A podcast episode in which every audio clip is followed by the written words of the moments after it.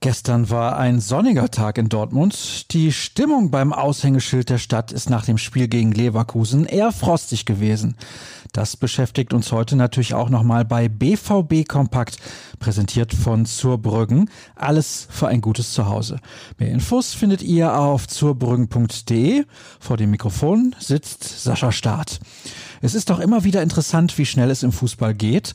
Nach dem Sieg in Leipzig war die schwarz-gelbe Welt noch in Ordnung. Nach zwei sehr mäßigen Spielen und nur einem Punkt gegen Mainz und Leverkusen drohen die Borussen nun aber ihre Ziele aus den Augen zu verlieren. Der Trend ist eindeutig negativ. Und so holte am Tag nach dem erneuten Tiefschlag auch Michael Zorg zur Generalabrechnung aus. Natürlich sei er sehr enttäuscht nach Dortmund zurückgefahren. Ich würde mir wünschen, dass wir es mal über ein ganzes Spiel schaffen, nicht in alte Verhaltensmuster zu fallen, sagte der Sportdirektor. Er äußerte sich auch zum leidigen Thema der Mentalität, das nach der Leistung der Borussen wieder auf den Tisch kam. Die Diskussion darüber habe sich die Elf selbst eingebrockt. Es liegt ja an ihrem Auftreten, dass es diese Debatte immer wieder gibt.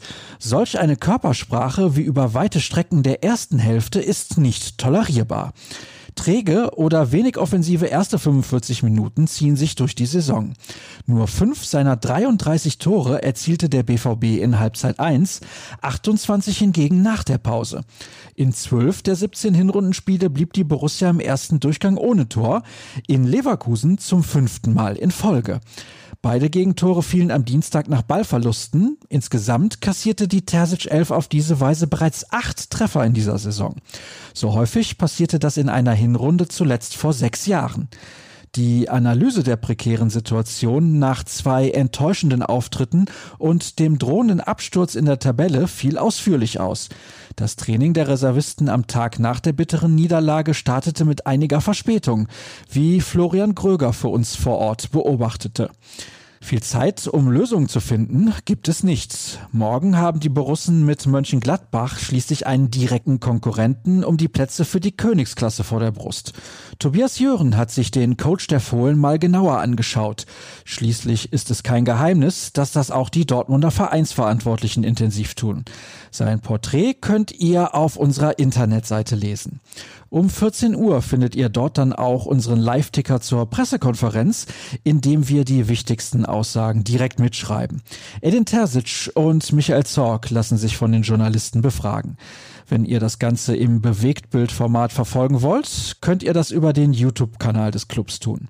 Und nachdem das hier heute ein bisschen leidig klang, noch zwei gute Nachrichten zum Abschluss. Unser wöchentlicher Podcast ist schon online. Mit Dirk Krampe habe ich die aktuelle Lage genauer beleuchtet. Und die zweite gute Neuigkeit, Steffen Tigges hat einen Profivertrag unterschrieben. Das wurde gestern bekannt. Der Kapitän der U23 war nach dem Ausfall von Holland und Mokoko im Pokalspiel gegen Braunschweig ins Team gerutscht und wusste mit seinen Leistungen zu überzeugen. Alle Details dazu findet ihr unter ruhrnachrichten.de oder auf Twitter unter rnbvb. Ich bin da als Edsascher Start vertreten. Wir hören uns dann gleich in unserem wöchentlichen Podcast wieder oder wie immer morgen früh. Tschüss.